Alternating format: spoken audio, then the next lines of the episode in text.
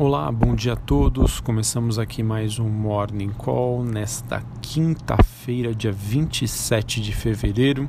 Eu sou Felipe Vilegas. Bom, infelizmente os ativos de risco continuam bastante voláteis nesta quinta-feira e operando aí sobre pressão. O fluxo de notícias envolvendo o coronavírus segue negativo, com novos países anunciando seus primeiros casos e países já assolados aí pelo coronavírus divulgam uma aceleração de pessoas infectadas. Como consequência disso, as bolsas na Europa têm uma baixa expressiva, com todos esses receios sobre a propagação do coronavírus. O S&P Futuro, o principal índice norte-americano, mostra volatilidade nesta quinta-feira, ele que já oscilou de um movimento positivo de alta de 0,2 a uma queda de 1,6 nesta manhã. É, enquanto isso, os investidores acabam demandando e buscando por ativos é, de proteção, né, os considerados portos seguros da economia, como por exemplo a moeda japonesa e também o ouro, que apresentam suas valorizações. Inclusive o Goldman Sachs, ele acredita que o ouro poderia atingir 1.800 dólares é, como um refúgio aí de último recurso para este momento de instabilidade. Sobre as commodities, o petróleo tem a quinta baixa seguida, ele que agora é negociado uh, em torno dos 49 dólares o barril negociado em Nova York. Além disso, os metais recuam em Londres e o minério de ferro tem a sua quarta baixa consecutiva na, nos mercados em Singapura. Bom, pessoal, mais casos então de coronavírus eles foram relatados né, em outros países fora da China, segundo a OMS e autoridades de saúde dos Estados Unidos disseram que foi identificado um primeiro caso de coronavírus que não teria um vínculo com o surto conhecido, levantando assim preocupações, mesmo com o presidente Donald Trump ontem garantindo que os americanos enfrentam um baixo risco frente a essa epidemia. Novas infecções elas acabaram sendo diagnosticadas no Paquistão, no Brasil e também na Arábia Saudita. Além disso, a Microsoft ela se soma aí à Apple e à HP e acabou rebaixando as perspectivas dos seus resultados devido aos efeitos do vírus. Bom, é, em linhas gerais, o mercado deve continuar seguindo as notícias em torno do vírus e, tu, e todas as suas repercussões na economia global.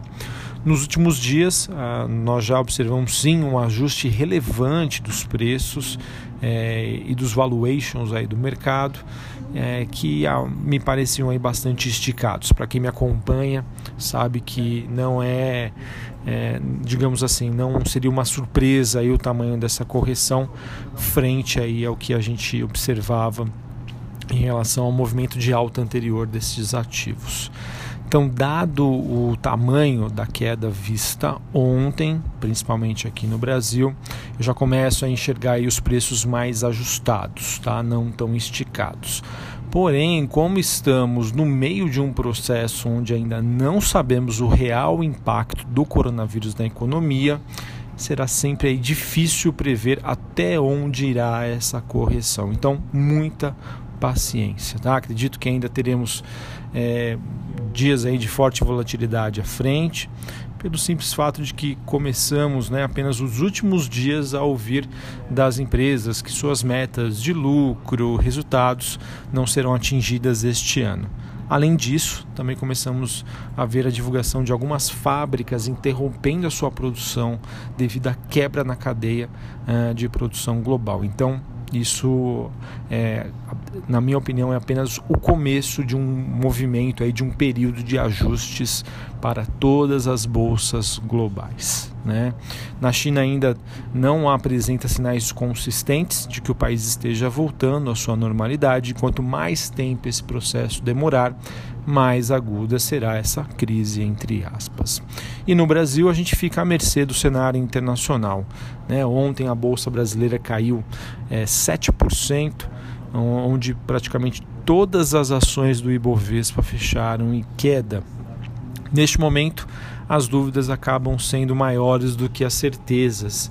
E por conta disso, né, por conta desse risco de uma recessão global que aumentou consideravelmente nos últimos dias, essa reprecificação dos mercados acontece mundo afora, não somente no Brasil. Acredito aí, tenho convicção de que este desafio será superado, sim, no médio longo prazo, mas né, eu acredito que ainda a parcimônia né, deve ser a palavra aí do momento, a paciência, é, que, dado que a gente não sabe quanto isso pode demorar, né, semanas, meses, enfim. Acho que todo cuidado é pouco neste momento. Bom, falando aqui para a gente terminar é, o nosso morning call, é, o resultado corporativo, os resultados corporativos, perdão, e os, e os noticiários, eles seguem bem fracos, tá? Pouquíssimas novidades. É, talvez o que tem uma repercussão maior hoje seja a divulgação da, do balanço da Ambev. Ambev que divulgou um lucro líquido ajustado de 24,4 é, com crescimento né, de 24,4% no quarto trimestre, ante o mesmo período do ano passado. Tá? E o EBITDA acabou recuando 9,3% no quarto TRI e as receitas caíram 1%. Os resultados da Ambev, né, é, no caso, apesar do crescimento, vieram um pouquinho abaixo do que o mercado estava esperando. Tá? Então, lucro líquido ajustado crescimento de quase 25%, porém EBITDA recuando quase 10% e receitas caindo 1%. Então, nisso apesar do crescimento, os números acabaram vindo um pouco aquém aí do que o mercado esperava. Bom, a Braskem Idesa rebateu ontem as declarações do presidente mexicano sobre a possibilidade de um cancelamento de um contrato da empresa com a Pemex. É, isso foi um dos motivos também que agravou o movimento de baixa da Braskem.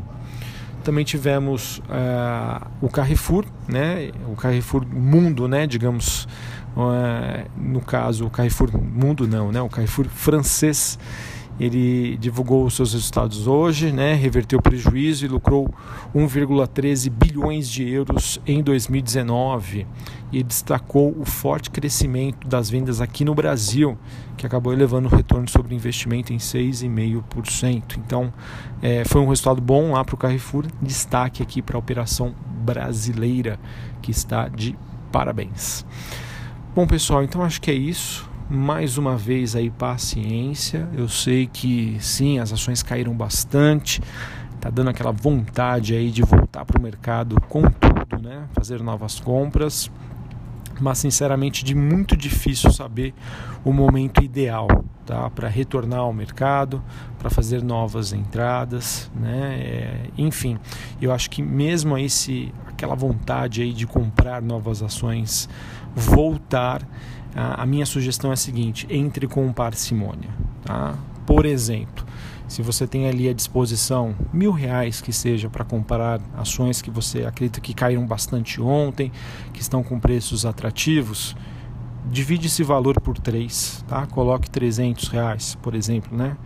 É, porque se o mercado cair mais à frente, você tem ainda é, novas oportunidades de comprar as ações com os preços mais atrativos. E à medida que o, que o noticiário for ficando mais positivo, aí sim eu, eu volto aqui a falar com vocês e reforço né, a, a ideia de que talvez tenha chegado em um bom momento para reforçar as entradas, ok? Então, parcimônia, paciência, acho, acredito que o mercado aí deva nos dar aí grandes oportunidades, mas para isso é preciso ter aí, digamos, estômago, sangue frio para poder aí aproveitar as melhores oportunidades. Sim, corremos o risco de o um mercado subir na nossa cara? Corremos, mas eu acho que nesse momento, dado a toda a instabilidade, vale a pena correr este risco. Um abraço a todos, uma ótima quinta-feira e até a próxima. Valeu!